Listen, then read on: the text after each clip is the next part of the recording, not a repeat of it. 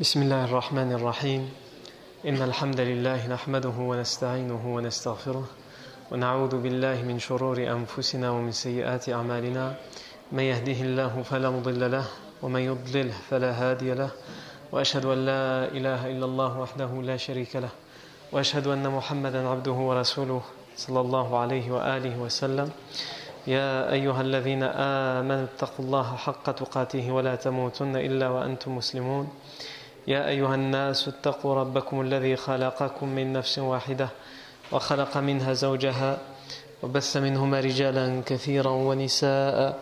واتقوا الله الذي تساءلون به والأرحام. إن الله كان عليكم رقيبا. يا أيها الذين آمنوا اتقوا الله وقولوا قولا سديدا. يصلح لكم أعمالكم ويغفر لكم ذنوبكم. ومن يطع الله ورسوله فقد فاز فوزا عظيما. أما بعد فإن أصدق الحديث كتاب الله تعالى وخير الهدي هدي سيدنا محمد صلى الله عليه وسلم وشر الأمور محدثاتها وكل محدثة بدعة وكل بدعة ضلالة وكل ضلالة في النار. ثم أما بعد.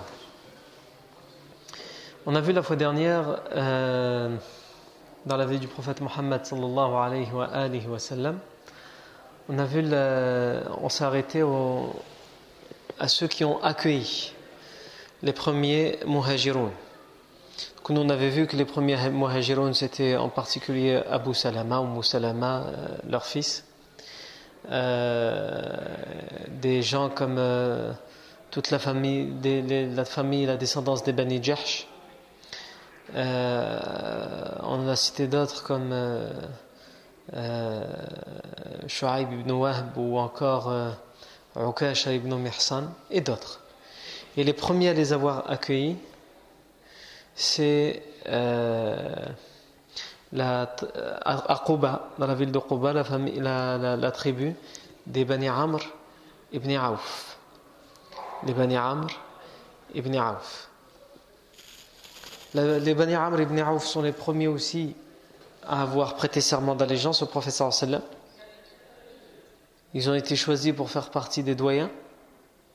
Et il est tout à fait logique que comme ils sont les premiers à prêter serment d'allégeance au professeur sallam, ils sont également les premiers à accueillir ceux qui émigrent. Et on a dit que les premiers à émigrer, c'est généralement les premiers aussi qui se sont convertis à la Mecque, pas ceux qui sont récemment convertis.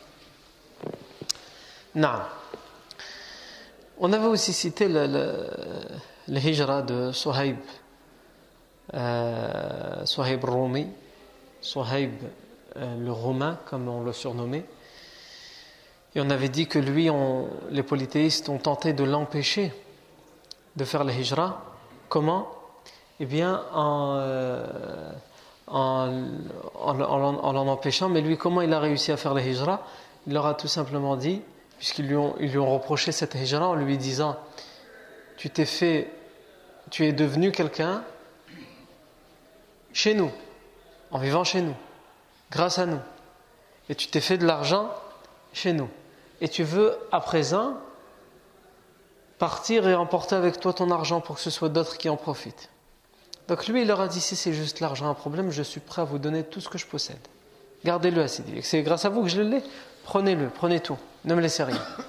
Mais laissez-moi, moi, partir. Évidemment, comme ce sont des gens cupides, ils ont accepté. Aujourd'hui, on va s'intéresser à certaines femmes. Puisqu'on parle souvent des hommes, mais on oublie les femmes. L'importance des femmes, les premières à se convertir, les premières à émigrer également. Au niveau des femmes, elles sont les plus importantes. Comme les grands de ce disent, euh, derrière chaque roi, derrière chaque empereur, derrière chaque personne qui, gouverne, il y a une femme. Non. Et ça, ça, se, ça se voit et ça se remarque dans n'importe quelle nation, dans n'importe quelle cour, même si de façade et en apparence on ne voit que l'homme qui gouverne, derrière il y a une, la place et l'importance de la femme qui peut orienter l'homme dans les prises de décision. Et c'est pas forcément négatif. Quand on dit ça, c'est pas de, manière péjorative. C'est pas parce qu'il y a une femme derrière que c'est forcément mauvais. Combien d'hommes, heureusement qu'il y a une femme derrière pour euh, canaliser et les aider à prendre convenablement leurs décisions. Et la femme est sans aucun doute d'un soutien. La femme, pieuse, évidemment, est d'un grand soutien pour l'homme dans sa vie. Pourquoi l'islam nous enjoint et nous recommande le mariage? C'est justement parce que la femme est un refuge pour l'homme. Et inversement, l'homme pieux est un refuge pour la femme. Dans cette vie pleine de tumultes, pleine de vacarmes, pleine de soucis, de problèmes et d'obstacles, on a besoin de temps en temps de faire une pause. Et la vie, c'est comme un voyage. Lorsque tu fais un voyage et tu as l'intention d'atteindre une destination qui est loin, qui demande des jours de route, des jours de voyage, c'est impossible de faire ce voyage sans s'arrêter. Tu as besoin de t'arrêter. Et quand tu t'arrêtes, pendant ton voyage, tu choisis l'endroit où tu t'arrêtes. Tu t'arrêtes pas comme ça n'importe où. Hein, tu t'arrêtes à une station-service. Mais pas n'importe laquelle. Tu cherches une station-service où il y a tout ce, dont tu as besoin. Où il y a des toilettes, où il y a le carburant, même si en ce moment c'est difficile avec les, blocages des raffineries. Euh, tu cherches là où il y a du carburant, tu cherches là où il y a de l'espace pour euh, peut-être des espaces de jeu pour tes enfants si tu as des enfants pour qu'ils puissent aller s'amuser un peu et courir un peu pendant cette pause. Tu cherches beaucoup de choses. Eh bien, la vie, c'est la même chose. La vie, c'est constamment courir, constamment des soucis, du stress. Et quand tu as fondé ton couple sur la base du mariage, sur la base rafouane de la piété et de la crainte d'Allah, eh bien ce mariage et cette famille est pour toi un refuge, une pause dans ce long voyage difficile c'est un refuge. Tu t'arrêtes et tu prends, et tu recharges tes batteries et tu euh, prends un peu de sérénité dans cet océan de vacarme et de tumulte. D'où le choix de, l'épouse pour l'homme et le choix de l'époux pour la femme. Et c'est pour cela que le professeur Sam m'a dit Choisis celle qui a la religion et tu, auras le reste, Yani. Tu seras enrichi par le reste. Même s'il n'y a pas la beauté, même s'il n'y a pas la richesse, même s'il n'y a pas le statut social, ne t'inquiète pas pour ces choses-là. Elles te seront données à travers la piété. La piété de ton épouse et donc la piété de ta famille, que la piété de la famille que tu vas fonder. C'est pour cela aussi que le professeur sallam dit aux parents, lorsque des prétendants leur font la demande en mariage de leur fille si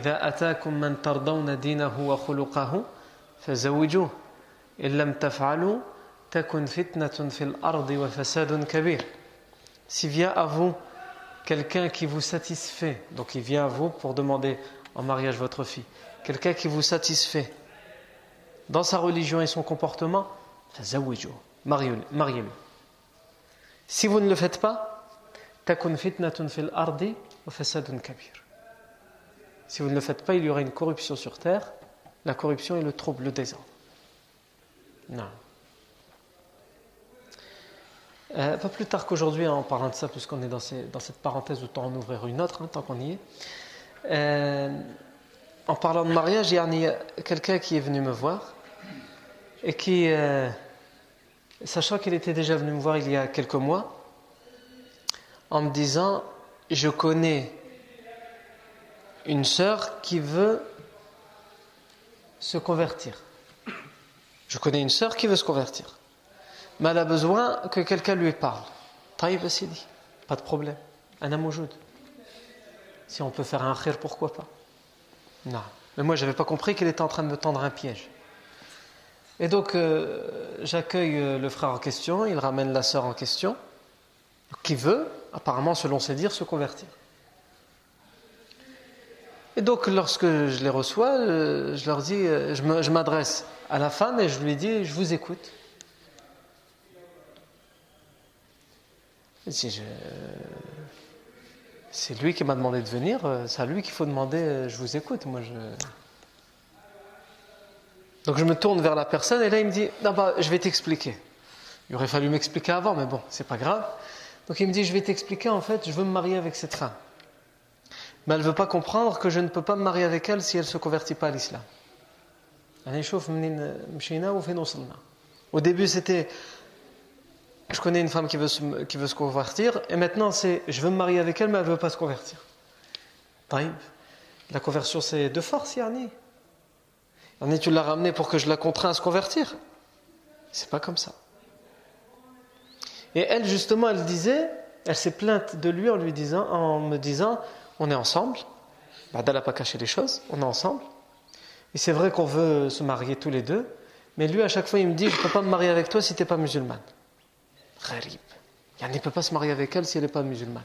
Il peut sortir avec elle, il peut faire le monde car avec elle si elle n'est pas musulmane, mais le mariage, il ne peut pas. Oui, parce que le mariage, c'est ce que les gens appellent le halal. Le halal, il faut qu'il soit halal de A, à Z. Gharib. Donc, elle dit, moi j'ai vérifié sur Internet, un musulman a le droit de se marier avec une chrétienne. Et lui, il me dit non. Taïb. Et moi, je refuse de changer ma religion. Je veux bien accepter d'éduquer mes enfants, des enfants qu'on aura dans l'islam. Et de faire en sorte de leur donner une, orientation pour qu'ils soient que musulmans, qu'ils ne prennent pas ma religion, qu'ils prennent la religion de leur père. Ça, ça ne me dérange pas. Mais je ne veux pas, moi, changer de religion. Ça, c'est hors de question. Elle a été franche. Et c'est tout à son honneur. Donc j'ai dit à cet homme, Yarni, si tu l'as ramené pour que je, tire une épée et que je la contrains à l'islam, c'est pas comme ça. Et ce qu'elle dit, elle a raison. Dans les textes, si elle est chrétienne, dans les textes, un musulman peut se marier avec une chrétienne. Certes, les savants d'aujourd'hui donnent certaines conditions qui sont très difficiles à remplir euh, dans notre société, mais en tout cas, si on reprend que les textes, l'islam autorise le mariage d'un musulman avec une chrétienne. Et qu'est-ce qu'il me dit? Non. le, comme il dirait l'autre, c'est le pompon sur la garonne, la cerise sur le gâteau, le bouquet final. Il me dit, oui, mais devant elle, Yarni, Sheikh al-Albani, il a dit que se marier avec une chrétienne, c'est autorisé à condition qu'elle soit chaste. Quand il m'a dit ça, j'ai regardé la, dame en question, je lui ai dit Excusez-moi, tout à l'heure j'ai essayé de faire preuve de retenue, mais là, avec ce que je viens d'entendre, euh, euh, vous allez m'excuser, mais là, je ne peux plus faire preuve de retenue. Je lui ai dit Et toi, tu es chaste? La condition de la chasteté, elle est que pour la chrétienne? Taïb, tu as cité Sheikh al-Albani. Si Sheikh al-Albani était vivant et que tu lui racontais ton histoire, qu'est-ce qu'il te dirait? Si tu lui disais je, suis avec une femme qui est chrétienne, ni elle ni moi ne sommes chastes, on se fréquente, on se parle, on se dit des choses, on fait des choses. Tu crois qu'il te dirait Ah, il faut te marier, et pour te marier, il faut qu'elle devienne musulmane? Il te dirait Mais toi, tu es à côté de la plaque, toi. Ton cerveau, il est à l'envers, remets-le à l'endroit. Taïb, après ça, il m'a dit Ouais, as raison, mais moi, de toute façon, je ne peux pas me marier avec elle si elle n'est pas musulmane. C'est ton choix. Mais je lui ai dit cette question, il fallait te la poser avant de faire connaissance avec elle. Le jour où tu as fait connaissance avec elle, pourquoi tu t'es permis de faire connaissance avec elle, de la fréquenter, de lui donner des espoirs pour au final dire si elle n'est pas musulmane, moi je ne me marie pas Ça c'est avant. Lui il s'est permis plein de choses et au final, pour concrétiser les choses, non, non, il faut quand même que tu deviennes musulmane, Gharib. Taïm, on s'est quitté sur ça. Aujourd'hui, il vient me voir. Non. Il me dit Inch'Allah, j'ai l'intention de faire euh, le mariage après Ramadan. Et j'aimerais que, si c'est possible, que tu me fasses le mariage religieux. Khir. Je lui dis, euh, c'est toujours avec la même personne? Il me dit oui. Taïb. Et alors finalement, elle s'est convertie? Non, non, bah, non, elle ne veut pas se convertir. Taïb. Est-ce qu'il y a un mariage de prévu euh, à la mairie ou au consulat de Mouhim, un mariage civil? Non, non, non, non, non. c'est trop compliqué pour elle et pour moi de faire un mariage civil. Ajib, wallah. Dans cette histoire, tout ce qui est normal, cette personne le considère comme compliqué. Et tout ce qui est anormal, haram, euh, déconseillé, là, il n'y a aucun problème. Et ça, c'est un cas qui en illustre beaucoup d'autres. C'est un cas qui en illustre beaucoup d'autres. Non. Évidemment, il, a dû euh, recevoir un refus euh, de ma part. Et c'est pour dire, Yanni, dans quel, à quel point nous sommes. Il y en a des gens qui veulent des choses, et ça je lui ai dit aussi aujourd'hui, je lui ai dit, toi tu t'occupes de cette personne, et tu as oublié le principal, c'est de t'occuper de toi-même. La dernière fois tu l'as ramenée en disant, elle n'est pas chaste, et elle ne veut pas se convertir. Et en fait, tu as oublié le plus important dans cette histoire, c'est toi. C'est toi, pourquoi? Parce que c'est toi qui commets les erreurs. Cette personne, on ne peut, on ne peut rien lui en vouloir. Elle ne peut rien lui en vouloir. Qu'est-ce qu'elle a fait cette personne de mal? Elle est chrétienne, elle est convaincue par son dogme. Elle rendra ses comptes à Allah, pas à nous. C'est pas à nous de la juger. Et tu lui as permis de te connaître. Tu lui as fait miroiter l'avenir ensemble. Et quand les choses vont pour se concrétiser, tu lui dis Ah ouais, mais non, il y a quelque chose qui est important quand même. C'est quoi? Ben, C'est que tu sois musulmane. Tu lui as jamais dit avant. Et tu lui dis à la fin. Donc dans toute cette histoire, il y a un problème. C'est pas elle, c'est toi. Tu devrais d'abord toi te corriger, et après on verra le reste. Et dans toutes les histoires de mariage, c'est la même chose. Lorsqu'on parle de la recherche d'une épouse pieuse, il y en a beaucoup, ils entendent. Hein comme vous, vous l'entendez aujourd'hui. Mais ils oublient que dans cette recherche, pour pouvoir trouver une épouse pieuse et pour pouvoir mériter une, épouse pieuse, il faut d'abord être soi-même pieux. Combien on a de frères, machallah, ils se présentent, voilà, moi je veux me marier, mais je veux soit comme ça, comme ça, comme ça, comme ça. Allah ibarak, machallah. Et toi? Ah non, moi, moi je suis lui à côté de la plaque. Mais il veut que sa femme, elle soit parfaite. Il va avoir une femme de compagnon en étant lui peut-être un compagnon, Allah histoire de Abu Lahab ou de Abu Jahl. C'est pas possible. Qui se ressemble Ça semble. Comme Allah Azza wa Jalla dit dans le Coran, الخبيثات للخبيثين والخبيثون للخبيثات والطيبات للطيبين والطيبون للطيبات أولئك مبرؤون مما يقولون. Les mauvaises sont pour les mauvais et les mauvais sont pour les mauvais, pour les mauvaises. Les bonnes sont pour les bons et les, et les bons sont pour les bonnes. C'est comme ça. خلاص. سنة fi khalqi. Et si c'est autrement, de toute façon, ça ne collera pas et ça, ça volera en éclats. Donc la première chose, tu veux le baraka? Ne mets pas des conditions de malade. Hein, mets des conditions de malade à toi-même. Comment toi tu dois être. Et tout le reste, là, si tu as confiance en Allah Azzawajal, ça se fera tout seul. Et confiance en Allah Azzawajal. Mais impose à toi des choses, impose-les pas aux autres. Non. Pour les autres, sois toujours capable de baisser le regard et de dire Ma'alish, je te pardonne ce défaut, je te pardonne, Ma'alish, ce défaut, je te pardonne. Mais toi-même, non, sois exigeant envers toi, pas envers les autres. Et ça, c'est un problème chez beaucoup d'entre nous, chez beaucoup de nos jeunes. L'exigence envers autrui au lieu d'être exigeant envers soi-même. C'est toi, tu dois être exigeant envers toi-même. Évidemment, pas dans l'excès. Tu dois pas, quand on dit tu dois être exigeant, ça ne veut pas dire tu dois te demander plus que ce qu'Allah te demande. Non, tu dois être exigeant pour faire ce qu'Allah te demande. C'est ça que je dis. C'est-à-dire tu dois être exigeant pour faire Ramadan. Tu dois être exigeant pour faire tes cinq prières. Tu dois être exigeant pour éviter les péchés. Les autres, quand tu vois un défaut chez l'autre, aide-le, soutiens-le. Aide-le à se relever, ne l'enfonce pas. Nous, on fait l'inverse aujourd'hui. Quand on a des défauts ou on fait des fautes, on a Allah Rahim. Les autres, non C'est l'inverse qu'il faut faire. Non. Pourquoi on parle de la femme, l'importance de la femme Aujourd'hui, on veut parler des premières femmes à avoir fait l'émigration. Et on a dit les, les femmes, elles ont, toujours un rôle très important. Et dans la vie du prophète Mohammed, Khadija, c'est la première à s'être convertie à l'islam. La première à s'être convertie à l'islam.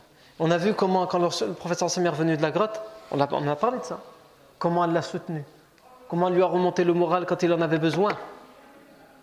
Et d'ailleurs, après sa mort, il regrettera toujours Khadija. anha. Il parlera toujours d'elle en bien. Non. C'est la même chose pour tout le monde. Si on prend l'exemple d'Abou Bakr, et on va bientôt en parler, Inch'Allah, quand on va parler de l'immigration du prophète sallam en compagnie d'Abou Bakr, on va voir les femmes de la famille d'Abou Bakr, le rôle qu'elles vont jouer, le rôle extrêmement important qu'elles vont jouer pour dissimuler la hijra du prophète sallam et d'Abou Bakr Siddiq, leur père, radiyallahu anhu. Non. Ammar ibn Yasir, la famille de Yasir qui a été torturée, ses parents ils ont été torturés à mort. Le rôle de sa mère, dans le fait de raffermir sa conversion, puisque Ammar ibn Yasir s'est converti avant ses parents. Et au final, c'est sa mère qui va le soutenir dans cette démarche et qui va le rejoindre, et ensuite c'est le père qui va suivre.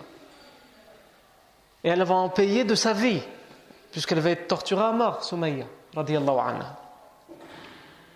Et on pourrait prendre énormément d'exemples. Et ici aussi, les Bani Amr ibn Aouf qui accueillent, parmi eux il y a des femmes. Alors quand on dit un tel, Rifa' ibn al-Mundir, il a accueilli les premiers émigrants, c'est pas lui tout seul, derrière lui il a une famille, il a une femme. Parce que ça demande de l'argent, ça demande des efforts, ça demande des sacrifices, ça demande de cuisiner des repas pour les gens qui arrivent. Donc c'est pas juste un homme. Non. Comme euh, un cheikh avait dit à, disait à une personne, cette personne l'invitait souvent. Il faisait souvent preuve de générosité. Et euh, le cheikh en question a dit, euh, puisqu'il parlait de, générosité, et il a dit à propos de cet homme qui était très généreux, qui était connu pour être généreux, parce que les gens disaient un tel est généreux, un tel est généreux, un tel est généreux. Et le cheikh ne pouvait que confirmer. C'est vrai, parce que lui aussi, hein, il a goûté à sa générosité. Mais ce cheikh, il a précisé à, ces gens une chose qu'ils ont oubliée. Ils ont dit, et sans aucun doute, probablement sa femme, elle est encore plus généreuse que lui. Parce qu'il n'aurait su être généreux comme il l'est que parce que derrière lui, il y a une femme qui dit oui pour sa générosité et qui est prête à tout faire. a dans nos familles, on sait comment ça se passe. Hein? L'homme, il invite et la femme, elle a la casserole. Donc c'est facile de dire aux gens viens hein, et de rigoler, de sourire avec eux, de boire avec eux et de manger avec eux. Voilà qui ne passer toute la journée, que dis-je, des jours avant à préparer, des jours après à nettoyer, ça c'est pas facile. Donc en réalité, derrière tout homme généreux, il y a une femme encore bien plus généreuse que l'homme. Non. Les premières femmes à avoir émigré, eh bien, on revient à la même famille, les Bani Jahsh. Puisqu'on a dit que les premiers, dans les premiers à émigrer, il y a les Bani Jahsh, Abdullah ibn Jahsh, avec son frère Abu Ahmad, le poète, Abu Ahmad ibn Jahsh. Et leurs trois sœurs mariées aussi émigrent. Et c'est des femmes connues. Puisque leur quartier, les Bani Jahsh, il a été vidé après l'émigration. Lorsqu'ils vont faire la hijra en cachette, en secret, Utba ibn Rabi'a, on l'avait expliqué, il va passer par cette rue, il va voir le quartier des Bani qui est vidé. Ils savent qu'ils sont partis à Yathrib, à Afwana Médine. Utba ibn Rabi'a, il va dire Regardez, ils sont partis. Donc quand on dit ils sont partis, nous on a cité les hommes, on n'a pas cité les femmes, et elles sont nombreuses. On s'en contente de trois femmes, parce que c'est les plus connues. Tout d'abord, Zainab bint Jahsh. Zainab bint Jahsh, ça va devenir plus tard une des épouses du prophète Mohammed Comme salam. Ça va devenir plus tard une des épouses du prophète sallallahu Zainab bint Jahsh, quand elle fait le hijra, elle est mariée avec qui? C'est qui son mari? Son mari, c'est Zayd ibn Haritha. Zayd ibn Haritha, anhu, il a été un des premiers aussi à s'être converti à l'islam. Il a été un des tout premiers, dans les premiers jours.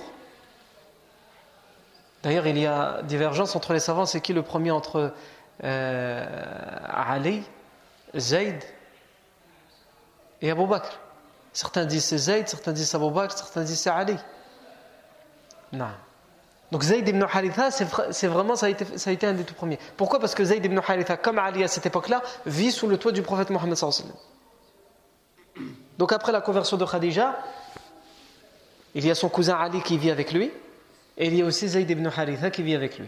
On avait déjà raconté l'histoire de Zayd ibn Haritha quand on a raconté sa conversion. On avait dit que Zayd ibn Haritha, c'était un esclave qui a été fait prisonnier par une tribu et ensuite il a été vendu à la Mecque. Le prophète sallam l'a libéré.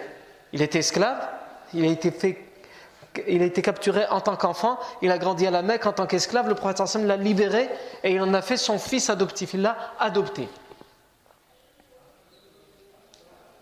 C'est pour ça qu'il vivait sous le toit du sallam. Et plus tard, ses parents, ils ont réussi à retrouver sa trace.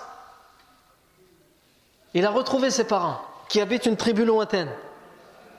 Mais il a demandé l'autorisation alors qu'il a retrouvé ses parents et qu'il voulait retrouver ses parents. Mais il a demandé l'autorisation à ses parents de rester vivre avec le prophète Mohammed. Tellement le sallam était bon avec lui. Et ils l'ont laissé vivre avec le sallam. Non. Zayd ibn Haritha est marié avec qui Avec cette femme euh, Zainab bint Jahsh, radiallahu anha. À l'époque, l'adoption est permise chez les Arabes de l'époque. Ça ne veut pas dire qu'aujourd'hui elle n'est pas permise, mais en tout cas les règles de l'adoption sont, sont, différentes par rapport à la jahiliya. Avant, un fils adoptif, c'est ton fils. Tu adoptes quelqu'un qui n'a rien à voir avec toi, dans la... n'a aucun lien de parenté avec toi, tu l'adoptes. Il prend ton nom et on dit un tel fils d'un tel. Puisqu'avant les, les, noms de famille c'était fils d'un tel. Tu t'appelles Ahmad, ton père s'appelle Bashir, on disait Ahmad ibn Bashir. Tu as été adopté par Bashir. Tu t'appelles tu Youssouf. Tu n'as rien comme lien de parenté avec euh, Bashir si ce n'est qu'il t'a adopté. Et bien à partir de ce moment-là, les gens, puisqu'il t'a adopté, ils disent Youssouf ibn Bashir. Et ça en islam, c'est interdit un fils adoptif n'est pas ton fils. Donc tu n'as pas le droit de dire un tel fils d'un tel. Donc logiquement, il ne peut pas prendre le même nom de famille. Hein. Et même au niveau des droits d'héritage, tout, y est, tout est différent. Et tout est différent dans tout. Est-ce que le père, le père, peut se marier avec la femme de son fils si son fils est décédé ou si son fils a divorcé? Tout le monde répondra à cette question en disant non. C'est parce que ça voudrait dire qu'il se marie avec sa belle-fille. Mais justement, mais quand on parle d'un fils adoptif, là, le père peut. Parce que ce n'est pas son père. Ce n'est pas le père du fils. Donc si le fils adoptif finalement meurt ou finalement divorce, le père peut se marier avec, avec, avec elle après. Parce que ce n'est pas sa, belle-fille à lui, en réalité. Puisque son mari n'était pas son vrai fils, c'était juste quelqu'un qui l'a pris sous son aile et qui l'a aidé à vivre pour une raison ou pour une autre. C'est ce que l'islam a mis en place. Le prophète Mohammed sallallahu va se marier plus tard avec cette femme dont on parle, Zainab bint Jahsh radiallahu anha. Zainab bint Jahsh radiallahu anha, Zainab bint radiallahu anha, elle est donc mariée à Zayd ibn Haritha. Et d'ailleurs, il y a un verset qui a été révélé pour ce mariage.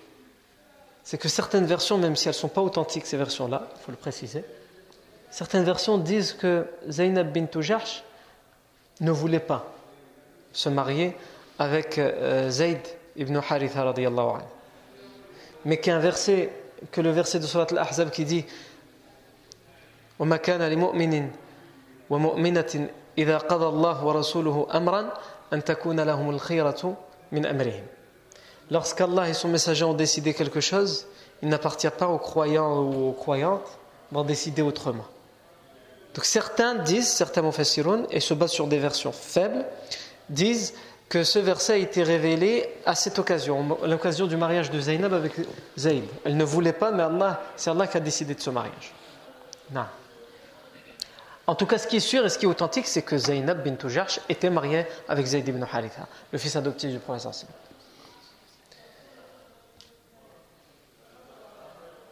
Et Surat Al-Ahzab, elle parle des fils adoptifs et elle dit qu'il est interdit d'appeler les fils adoptifs fils d'un tel, sauf si on connaît le nom de son vrai père biologique. Mais celui qui l'adopte, ce n'est pas son père. Et il doit être éduqué en sachant qu'il n'est pas le fils d'un tel. Après, évidemment, ça dépend, il a quel âge. S'il a 3 ans, 4 ans, on va peut-être pas lui dire tout de suite. Mais en tout cas, à un moment ou à un autre, il doit le savoir. On ne doit pas lui cacher ça indéfiniment et euh, lui laisser croire qu'il est vraiment le vrai fils, etc. Il est un fils adoptif. Parce que ça implique énormément de règles, énormément de conséquences comme le mariage, etc. Taïm. Zayd ibn Haritha va venir un jour voir le prophète Mohammed et il va se plaindre de son épouse. Il veut divorcer. Ils ne s'entendent plus, lui et Zaynab. Et il n'arrive plus à patienter face au comportement de Zaynab avec lui. Il considère qu'elle ne lui obéit pas, etc. Ils ne s'entendent plus, le mohim. Ça arrive. Mais Zayd ibn Haritha vient demander l'autorisation au prophète sallam de divorcer. Donc il va voir le prophète sallam et lui dit écoute, voilà, avec euh, Zaynab, anha, ça va plus. Et c'est vrai que c'est pas bien de divorcer, mais le divorce est quand même autorisé dans les cas où c'est la dernière solution. Et là, on ne peut plus se voir, on ne peut plus vivre ensemble, ça sert à rien. Est-ce que je peux divorcer? Le professeur sallam va lui dire Ittaqillah. Amsik alayka zawjak wattaqillah. Garde ton épouse et crains Allah. Garde ton épouse et crains Allah. Allah Azza wa juste après ça, va révéler un verset dans Surat Al-Ahzab qui dit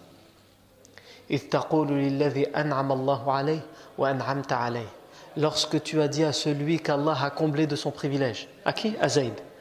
Comment Allah l'a comblé de son privilège? À travers la guidée. Il l'a guidé l'islam. Donc Allah, an'am Allahu alayhi bimada bil il l'a l'a comblé de son bienfait à travers l'islam. Et celui aussi auquel toi tu as comblé de ton privilège. Comment le professeur Samuel a comblé de son privilège? En le libérant quand il était esclave et en l'adoptant, yarni. En l'élevant, en le faisant grandir. En le considérant comme son propre fils alors qu'il ne l'est pas. Lorsque tu as dit, Allah wa dit,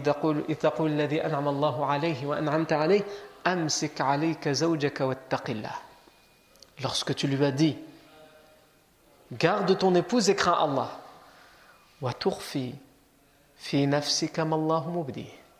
Et tu as gardé caché en toi ce qu'Allah devait de toute façon faire apparaître au grand jour. Qu'est-ce que le professeur m'a gardé caché? Hein? Selon la majorité des Mufassirun, ce qu'il a gardé caché, le sallam, ce qu'il n'a pas osé dire à ce moment-là, il n'a pas osé lui dire vas-y, divorce. Alors qu'Allah avait déjà prévenu le prophète que Zayd ibn Haritha à un moment ou à un autre, il finirait par divorcer. Pourquoi il n'a pas osé lui dire? Le prophète sait par la révélation que euh, Zayd finira par euh, ne plus vouloir rester avec son épouse et qu'il divorcera parce qu'il n'en pourra plus. Et que Allah par la suite ordonnera au prophète Mohammed de se marier avec elle. Pourquoi? Le verset le dit.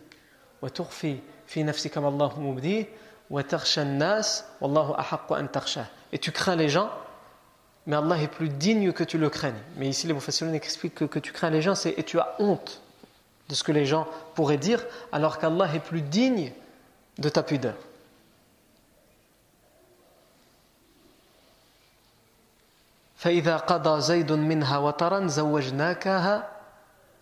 Et lorsque Zayd, en a eu terminé avec elle, c'est-à-dire khlas, pour lui c'est fini, il n'y a plus aucune solution, nous t'avons marié à elle, à Zaynab. Pourquoi? لكي لا يكون على المؤمنين حرج في أدعياء في أزواج أدعيائهم afin qu'il n'y ait aucun, aucun mal, aucun problème à ce que les gens se marient avec les femmes de leurs enfants adoptifs. Parce que même si Allah leur a dit c'est permis, les gens n'osaient pas. Il y en a depuis des siècles, de génération en génération, le fils adoptif c'est comme un fils et donc sa femme c'est comme une belle fille. Même s'il est divorcé, même s'il est mort, non, euh, pour lui la personne ne la considère pas comme étrangère, il la considère comme sa belle-fille. Donc il n'ose pas, même si Allah l'a permis.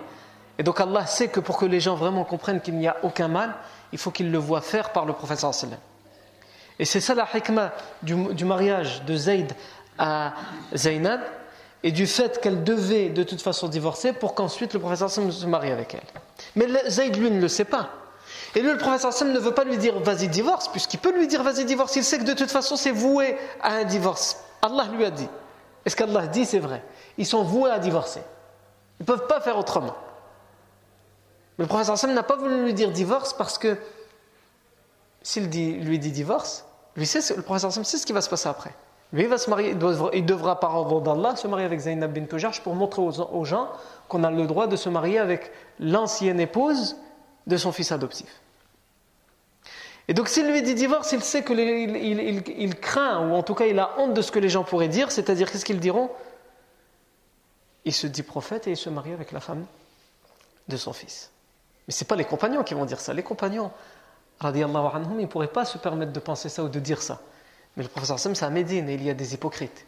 Et à la moindre occasion, les hypocrites, ils parlent pour faire euh, euh, propager des rumeurs euh, aux oreilles des gens et dans le cœur des faibles. Et donc Allah a révélé ce verset. Et ici, il y en a qui disent le prophète sallam a caché la révélation. Le prophète sallam n'a pas caché la révélation. Il est infaillible dans ça. C'est du coufre que de penser que le prophète sallam a caché la révélation. Le prophète sallam attend le moment pour que la révélation, pour qu'on lui donne l'ordre de montrer la révélation. Allah il lui a dit tu vas un jour Zayd va se divorcer et quand ce sera fait, mais ce sera fait parce que lui, il voudra plus être avec elle, pas parce que toi tu vas lui dire divorce. Parce que lui, c'est tout, c'est fini, il n'en pourra plus. Eh bien quand ce sera fait, toi tu te marieras avec Zainab pour montrer l'exemple. Donc le professeur sallam, à aucun moment encore, il n'a eu l'ordre de dire aux gens il m'a été révélé de me marier avec Zainab. Donc il ne cache pas la révélation. La c'est quoi cacher la révélation? C'est qu'Allah dit transmet aux gens que, et le professeur Sam le cache. Pour l'instant, il n'a pas encore eu l'information. Le professeur Sam recevait des informations de la part d'Allah qu'il devait dire tout de suite, et d'autres qu'il devait garder pour plus tard. Donc ici, il n'a pas caché la révélation, c'est sa première chose. Non. Et la preuve de tout ça, c'est que s'il y avait une révélation, que n'importe quel homme aurait envie de cacher, c'est bien ce verset-là qu'on vient de citer. Puisque ce verset, finalement, d'une certaine manière, il blâme, il réprimande le prophète sallam. Donc s'il y avait quelque chose à cacher, ce serait celui-là. Puisqu'Allah dit clairement, et tu as caché au fond de toi ce qu'Allah devait faire découvrir à un moment ou à un autre. Donc s'il y a une révélation à cacher, ce serait bien celle-ci. Mais tout ça, de toute façon, Inch'Allah, on ne va pas rentrer trop dans ces détails-là parce qu'on aura l'occasion, lorsqu'on parlera à chaque fois du mariage du professeur Sam avec chacune de, ses épouses, on parlera à chaque fois des révélations qui, parlent de ces, mariages et pourquoi le professeur Sam se marie avec chacune de ses épouses. Et donc, moi, pourquoi je parle de Zainab bint Jahsh Parce que pour l'instant, elle n'est pas encore mariée au professeur Sallam, elle est mariée à Zayd ibn Haritha. J'en parle parce que Zainab, bint Jahsh fait partie des premières femmes qui ont émigré vers euh, Médine, plus particulièrement vers Qubay, qui a été accueillie par les Bani Amr ibn Auf. Tout comme sa, sœur Umm Habib bint Jahsh. Certains disent Umm Habiba bint Jahsh. Les deux sont permis. Et sa sœur aussi, l'autre sœur, elles sont trois sœurs qui, ont comme père euh. Et je vous rappelle que leur mère, on l'a déjà dit pour Abdullah ibn Jahsh. Leur mère, c'est qui? C'est la tante paternelle du professeur sallam, Umayma bint Abdel Muttalib. Donc ce sont des cousines du professeur sallam. Donc on a Zainab bint Jahsh, sa sœur Umm Habib ou Umm Habiba bint Jahsh, et l'autre de leurs sœurs, Hamna bint Jahsh. Hamna bint Jahsh fait partie des femmes à l'époque du professeur Sam qui sont touchées par ce qu'on appelle l'istihada. L'istihada, ce sont les métroragies. Vous savez que les femmes, les femmes peuvent être touchées à des périodes euh, bien précises par des écoulements de sang, soit les menstrues, soit les louchis. Et que pendant ces périodes-là, il est interdit à la femme de prier et de jeûner. il lui a interdit aussi, si elle est en, pèlerinage ou en rombra, de faire le tawaf. Je dis interdit parce que je ne vais pas rentrer dans les divergences et les détails, même si en vérité c'est plus compliqué que ça, parce que euh, si elle est en période de menstruée, qu'elle doit revenir chez elle et que, par exemple, le lendemain, elle a l'avion, elle doit rentrer et que sa période de menstruée n'est toujours pas terminée, est-ce qu'elle fait le tawaf ou pas? Les savants, ils ont discuté là-dessus, certains le permettent à la kulihal. Mais en tout cas, elle ne doit pas prier, elle ne doit pas jeûner. Mais son jeûne, elle doit le rattraper plus tard lorsqu'elle est plus en période de menstru ou de lochi. Période de menstru, c'est les règles. Une fois par mois, pendant un certain nombre de jours, elle est touchée par ces écoulements de sang. Et la période de lochi, c'est après l'accouchement. Et il y a une, troisième sorte d'écoulement de sang qu'on appelle l'istihada. Ce sont des écoulements de sang qui, eux, par contre, ne sont pas périodiques, ils durent pendant longtemps, ils peuvent durer pour en tout cas Hamna bint Jahsh, selon certaines versions, il a duré pendant sept ans. Pendant sept ans d'affilée, il y avait des écoulements de sang. Et là, ce ne sont plus les règles et ce ne sont plus les lochis, ça n'a plus rien à voir. Les règles, c'est une période euh, hormonale euh, d'ovulation pour la femme et ça se fait que pendant certains jours, pendant quelques jours, pendant le, le, cycle. Ça ne peut pas être tout le temps. Donc ça n'a rien à voir avec les menstrues ou avec les lochis. Et c'est les, trois, les trois filles de, de Jahsh, Zainab bint Jahsh, Hamna bint Jahsh, et euh, Umm Habib bint étaient touchées par ça. Tout comme il y avait d'autres femmes autour du prophète qui étaient touchées par ça. Elles étaient touchées par les métroragies. Et elles ont questionné le prophète C'est grâce à ces femmes qu'on a ces hadiths et ce chapitre de fiqh pour les femmes qui sont touchées par les, les, c'est-à-dire des écoulements de sang, mais qui n'ont rien à voir avec les, les menstrues et les lochis. Elles ont questionné le prophète pour savoir comment faire pour leur prière. Et le prophète a dit, lui a, il lui a dit à Hamna, radiallahu anha, irtasili, hein? lave-toi comme si tu es sorti de ta période de menstrues. C'est-à-dire que toi tu comptes. D'habitude tu faisais combien?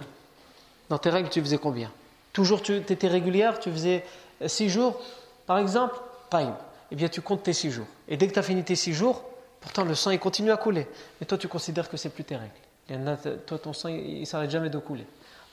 Donc, donc, toi, tu considères au bout du sixième jour que tu te laves, comme si tu es sorti de la période de menstru, et ensuite tu pries normalement, et pour chaque prière, tu fais les ablutions pour chaque prière. Non? non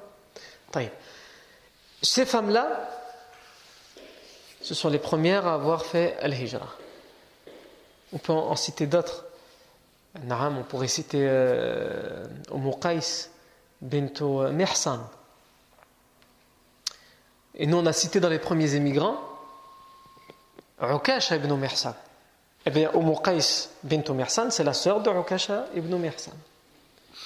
On pourrait citer Umm Habib bint euh, Thumama. On pourrait citer euh, Jotham bint Jandal et d'autres femmes. Pourquoi je cite ces noms? Certaines, comme Zainab bint Jar, je me suis un peu plus arrêté, comme Mohammed bint Jar, je me suis un peu arrêté, d'autres, je ne fais que les citer, pour ne pas oublier que dans tous ces récits qu'on raconte, et on a souvent tendance à l'oublier, la présence des femmes est capitale et très importante. Et ces hommes n'ont pu sacrifier ce qu'ils ont sacrifié, et ils n'ont pu faire ce qu'ils ont fait, que parce qu'autour d'eux, il y avait des femmes exemplaires qui étaient là pour les soutenir et pour les encourager. Et pour montrer l'exemple également, non pas à leurs semblables aux femmes, mais d'abord aux hommes. Non. Et toujours dans les exemples d'émigration, on a l'émigration de Omar ibn al-Khattab qui va se faire d'une manière spectaculaire. Et également l'émigration, la hijra, du frère d'Abu Jahl. Vous, imaginez Abu Jahl, le pire des ennemis de l'islam à l'époque, son propre frère, frère va faire la hijra. Mais sa hijra ne va pas se passer comme prévu on va lui tendre un piège dans lequel malheureusement il va tomber. Comment ça? Comment ça va se passer? Ça, c'est ce que nous verrons la fois prochaine. Barakallahu fikum pour votre attention.